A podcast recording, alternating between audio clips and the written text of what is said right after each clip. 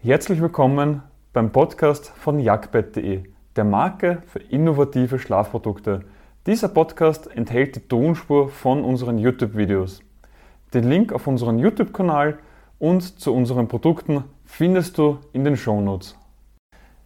Ist Sport vor dem Schlafen gesund oder ungesund? Wir haben schon viele Erfahrungen und Meinungen zu diesem Thema gehört und deswegen möchte ich dir in diesem Video zeigen, dass Sport vor dem Schlafen gesund und sinnvoll sein kann, wenn du weißt wie.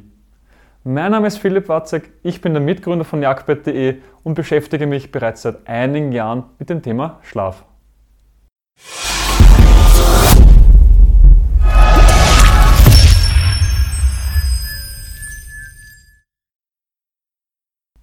Aber starten wir mit der Frage, was sind die Gründe für einen schlechten Schlaf? Der Klassiker ist, dass das Gehirn einfach weiterarbeitet. Du hast es nicht geschafft, deinem Gehirn zu sagen, dass es jetzt ins Bett geht, dass du schlafen musst, sondern das Gehirn arbeitet einfach weiter.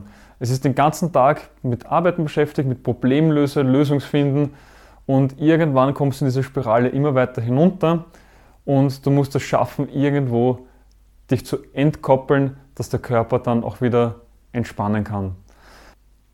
Der zweite Grund, warum du schlecht schläfst, ist genau das Gegenteil. Du hast zu wenig Auslastung über den Tag gehabt, du hast zu wenig körperliche oder geistige Auslastung gehabt und wenn du zu viel Energie noch hast, dann ist es so, dass du auch unrund wirst, nicht genügend Müdigkeit hast und somit einfach nicht einschlafen kannst. Der dritte Grund ist, dass man am Abend noch etwas Schlechtes gegessen hat, etwas besonders Fettiges, wo der Körper einfach damit beschäftigt ist, das noch zu verdauen. Und viertens ist Alkohol, Drogen, Nikotin und Koffein. Koffein ist klar, ist der Wachmacher, das sollte man nicht unbedingt vor dem Schlafengehen trinken. Aber auch Alkohol, Nikotin und Drogen sind nicht förderlich für deinen Schlaf. Sie machen dich zwar müde und du schlafst auch schneller ein, aber der Körper ist damit beschäftigt, die Giftstoffe aus dem Körper zu bringen und es ist eher ein Zustand der Betäubtheit anstatt wirklich regenerativen Schlafes, den der Körper aber benötigt. Dementsprechend solltest du auch diese Dinge bestenfalls gar nicht machen oder mit einem gewissen Abstand vor den Schlaf. Ist Sport vor dem Schlafen nun gesund oder ungesund? Also Sport ist auf jeden Fall auch gesund. Es hilft dir dabei, den Kopf frei zu kriegen, die restliche Energie vom Tag zu verbrennen und wenn du auch draußen Sport machst, ist es so, dass du auch an die frische Luft kommst und dadurch auch noch einmal entspannen kannst. Dabei ist es nicht so wichtig, welche Sportart du machst. Das heißt, du könntest auch Bodybuilding machen, Laufen gehen, Radfahren gehen, aber auch Yoga machen, sondern es geht viel mehr darum, mit welcher Intensität du das machst. Ein entspanntes Training, ein einfaches Training ist auf jeden Fall möglich am Abend zu machen. Wenn du aber sagst, du hast jetzt ein intensives Training vor dir, wo du wirklich bis an deine Grenzen kommst, dann solltest du einen gewissen Abstand auch zum Schlafengehen dann noch haben. Die richtige Intensität lässt sich mit der Carvonen-Formel bestimmen. Dazu benötigen wir die maximale Herzfrequenz minus dem Ruhepuls mal dem Faktor plus dem Ruhepuls.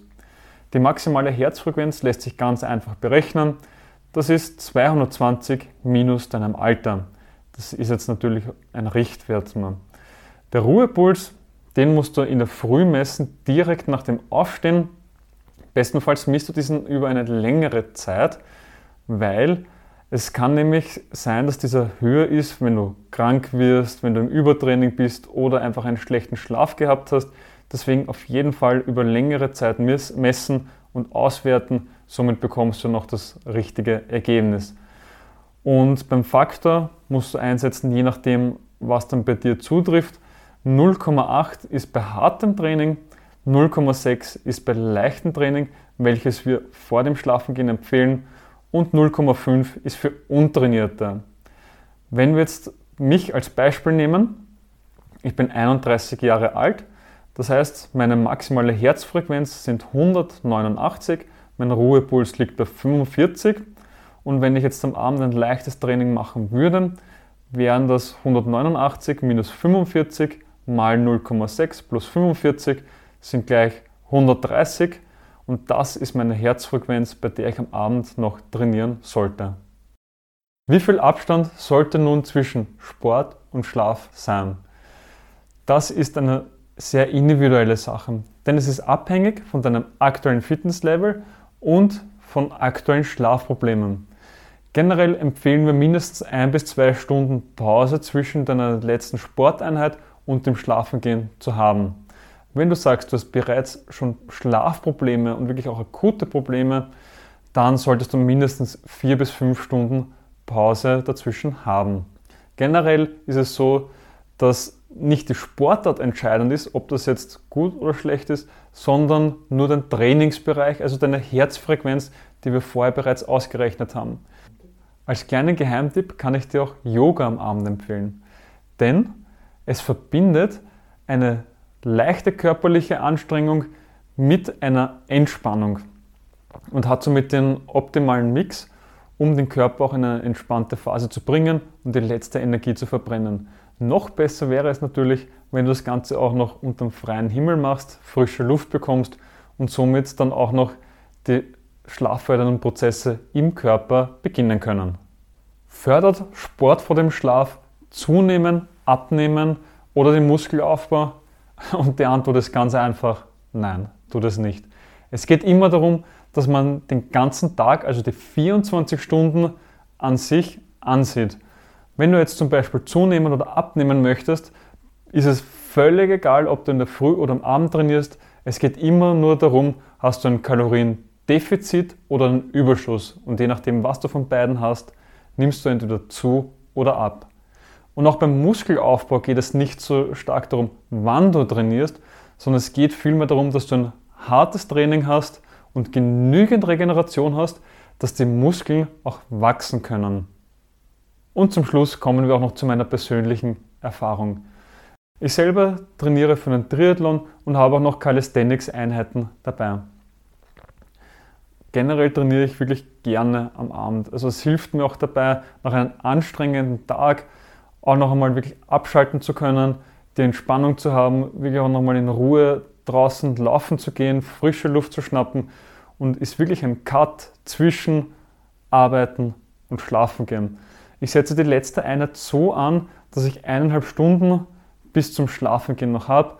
Bei mir ist es meistens so, dass ich zwischen 10.30 und 11 Uhr dann schlafen gehe. Das heißt, meine Einheit geht bis maximal 9 Uhr am Abend.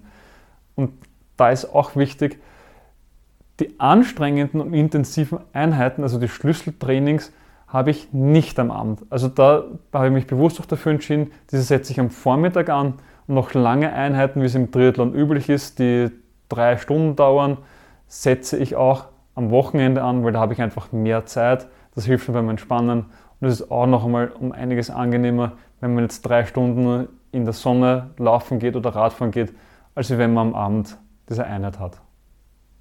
Ich hoffe, du hast direkt etwas aus dieser Podcast-Folge für dich mitnehmen können. Wenn ja, dann gib uns eine Bewertung auf deiner Podcast-Plattform. Sie hilft mehr, als du glaubst. Weitere Informationen zu uns findest du auf jagdbett.de. Den Link dazu findest du auch in den Shownotes. Bis zum nächsten Mal.